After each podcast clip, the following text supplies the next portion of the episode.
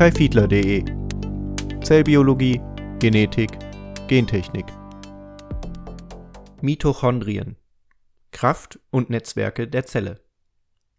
Ich habe gelernt, dass man nie zu klein dafür ist, einen Unterschied zu machen.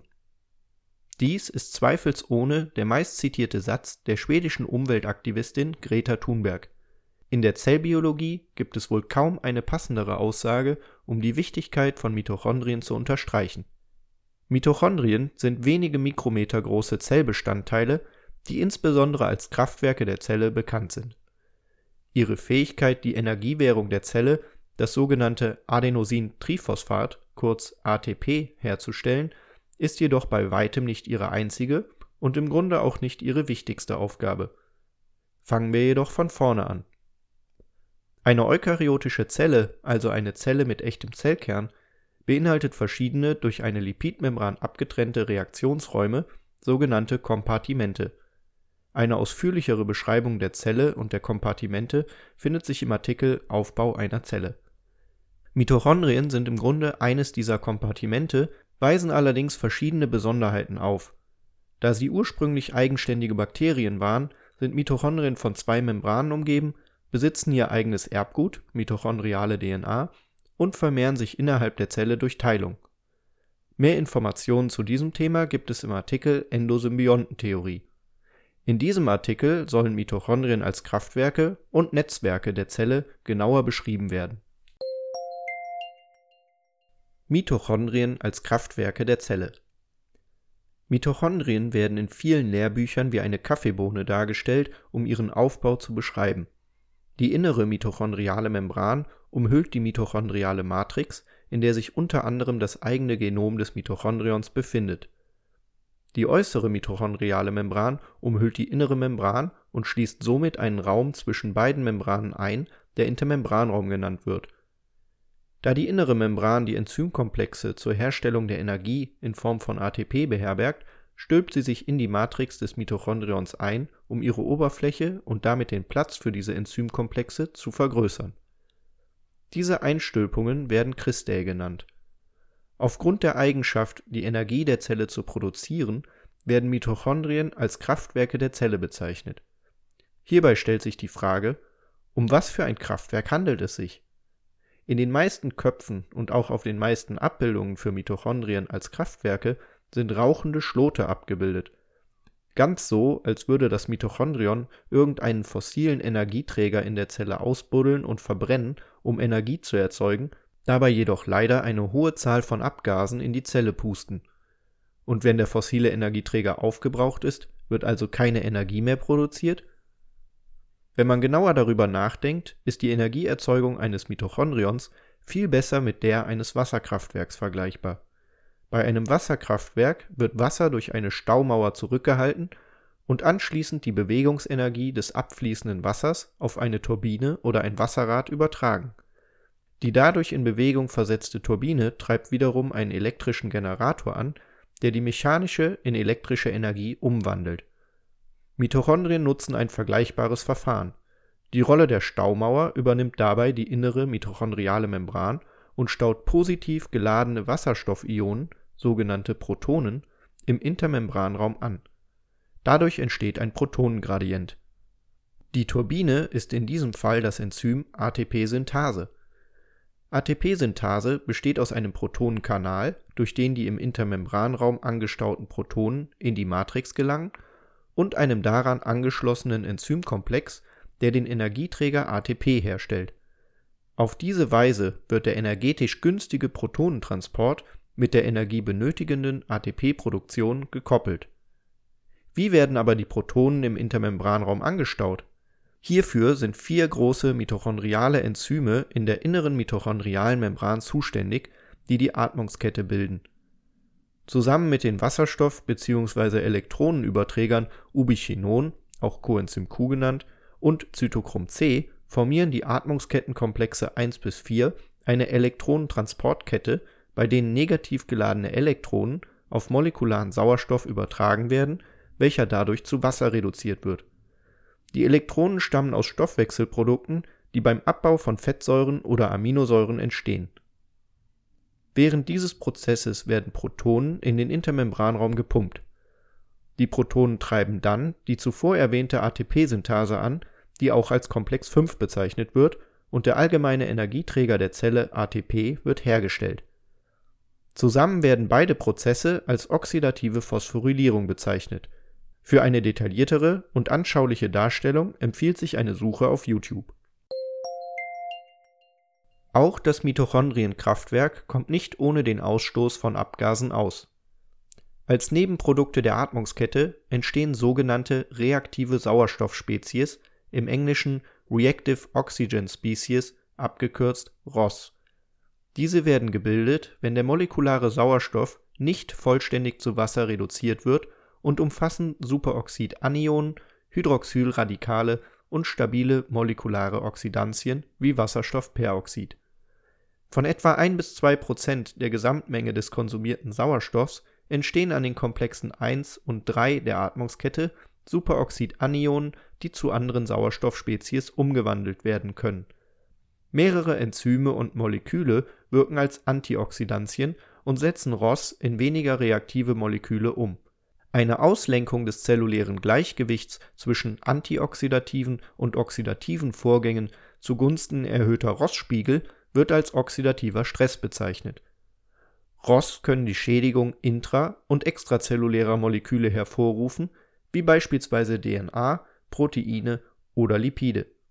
Auf der anderen Seite wirken ROS aber auch als wichtige Signalmoleküle innerhalb der Zelle.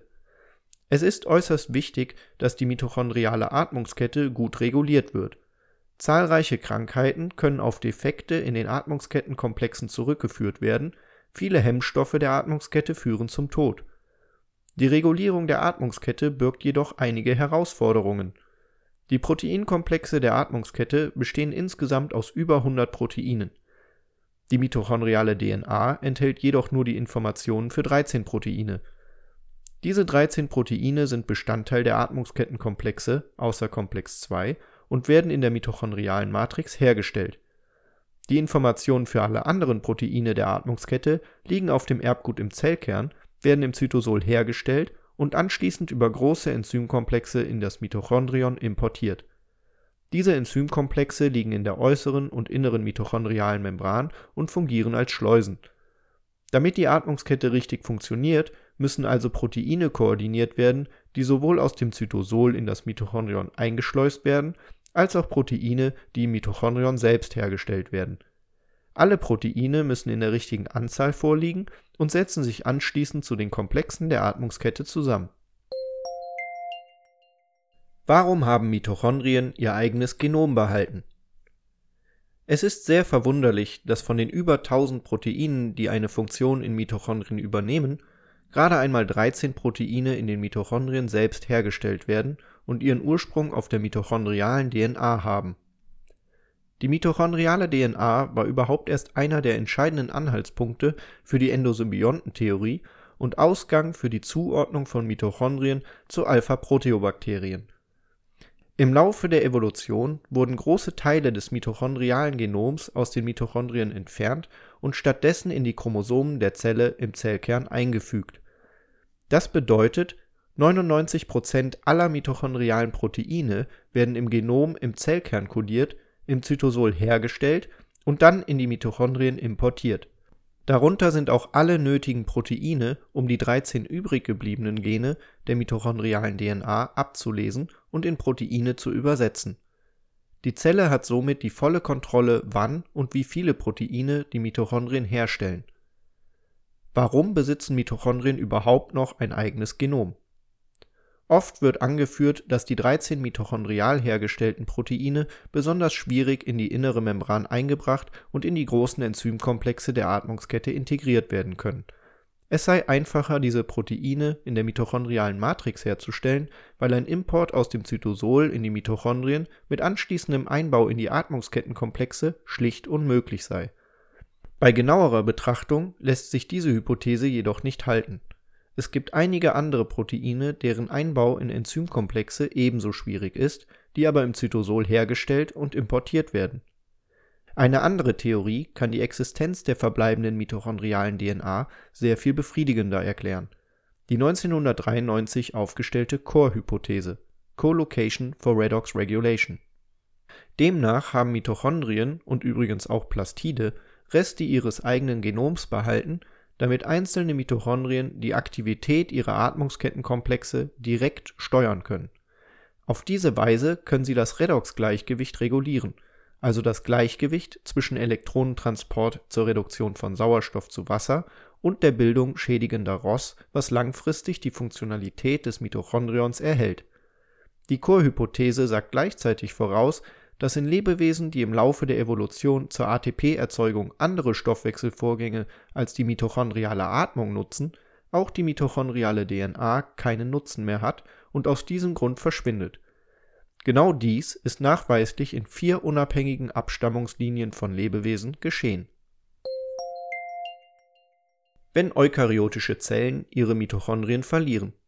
Hydrogenosomen, Mitosomen und Eukaryoten ohne Mitochondrien die Aufnahme eines Alpha-Proteobakteriums in eine prokaryotische Zelle aus der Domäne der Archaea gab den Startschuss für die Entwicklung eukaryotischer Zellen. Ein Vergleich der Sequenzen mitochondrialer DNA verschiedener eukaryotischer Lebewesen zeigt, dass dieses Ereignis einmalig in der Evolution eukaryotischer Zellen geschah. Somit stammen alle heutigen Mitochondrien vom gleichen Alpha-Proteobakterium-Vorfahren ab alle eukaryotischen Zellen teilen sich eine gemeinsame Urzelle, die LECA (Last Eukaryotic Common Ancestor) genannt wird. Daraus ergibt sich gleichzeitig, dass jedes eukaryotische Lebewesen Mitochondrien besitzt oder besaß und sie später verloren hat. Wie funktioniert das? Mitochondrien sind vor allem für ihre Funktion als zelluläre Kraftwerke bekannt, die mitochondriale Energiegewinnung ist aber abhängig von Sauerstoff aus der Umgebung Viele Eukaryoten, vor allem einzellige Lebewesen, die in Lebensräumen ohne Sauerstoff leben, nutzen andere Stoffwechselreaktionen zur Erzeugung von ATP, sogenannte Anaerobie. Die Herstellung von ATP mittels der mitochondrialen Atmungskette ist in Abwesenheit von Sauerstoff nicht möglich. Als Folge findet man in manchen der anaerob lebenden Eukaryoten keine Mitochondrien. Stattdessen besitzen diese Zellen Hydrogenosomen oder Mitosomen abgewandelte Formen von Mitochondrien.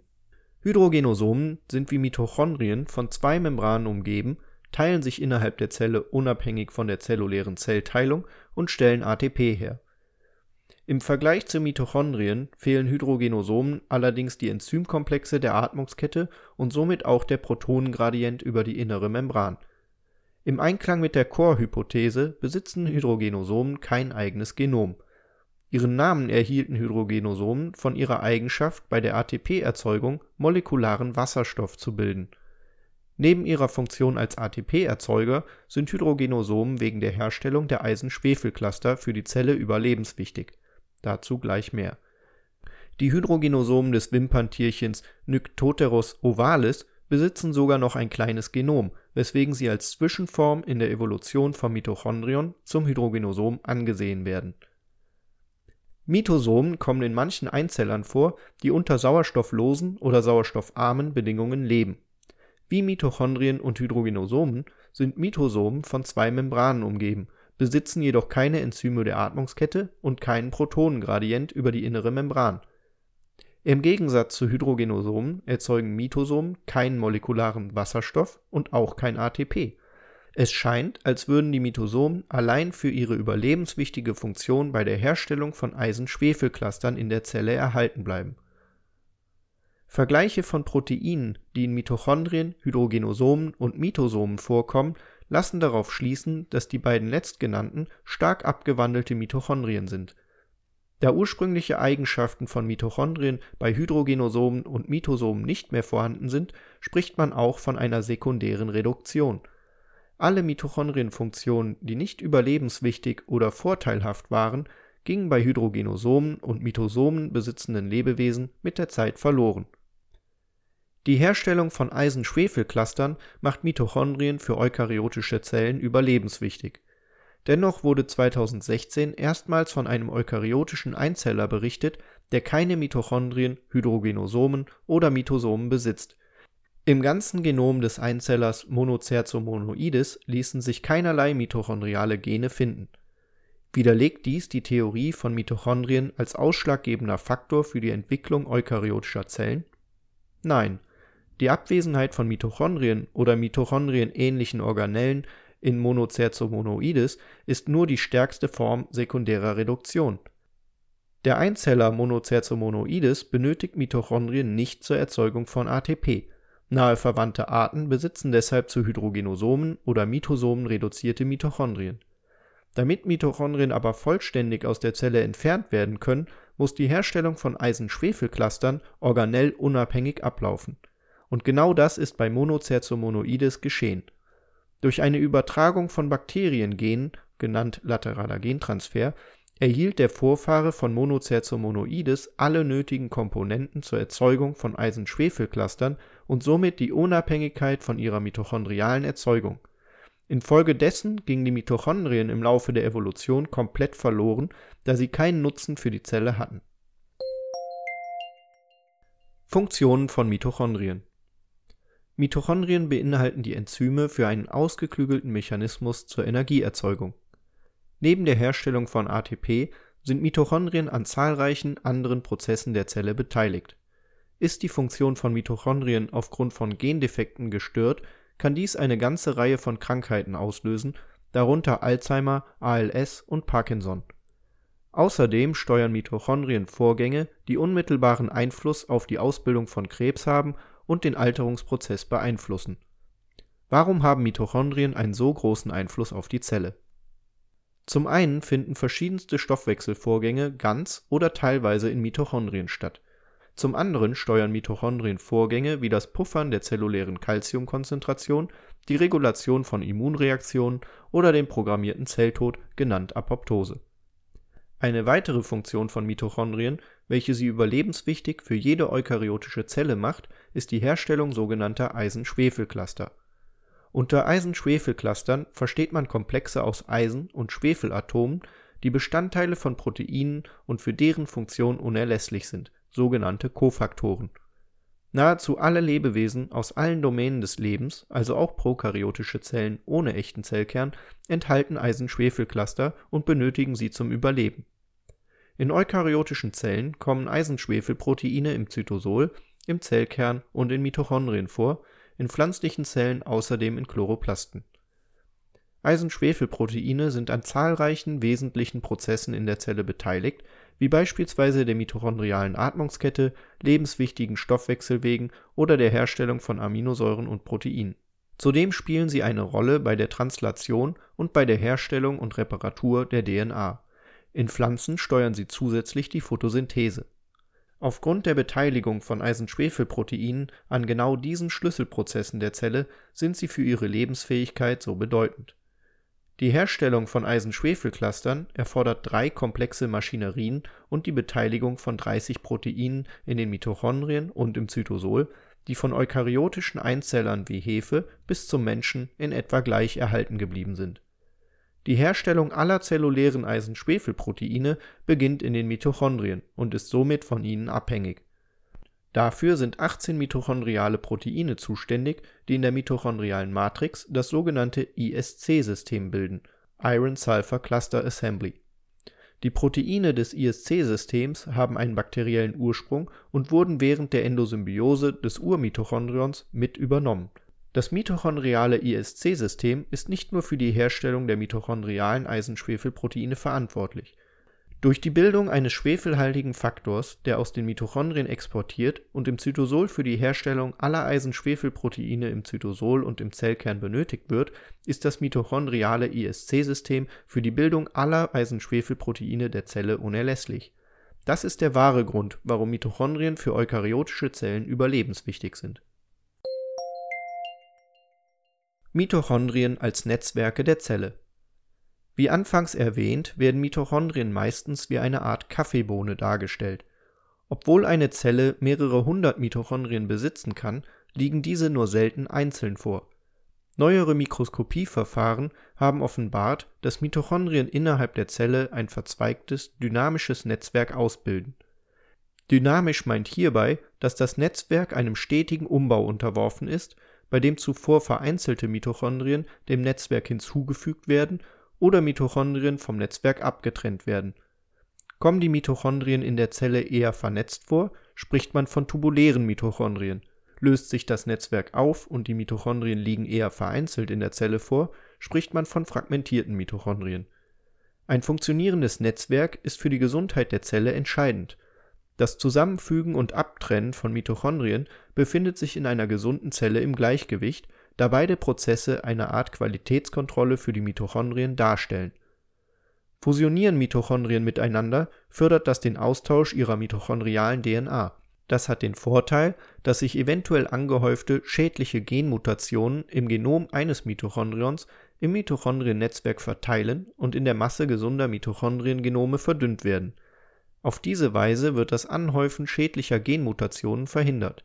Kommt es in der Zelle zu Knappheit an Nährstoffen oder einer erheblichen Menge schädigender ROS, reagieren die Mitochondrien darauf mit Hyperfusion. In einem solchen Status liegen Mitochondrien ausschließlich als tubuläres Netzwerk vor.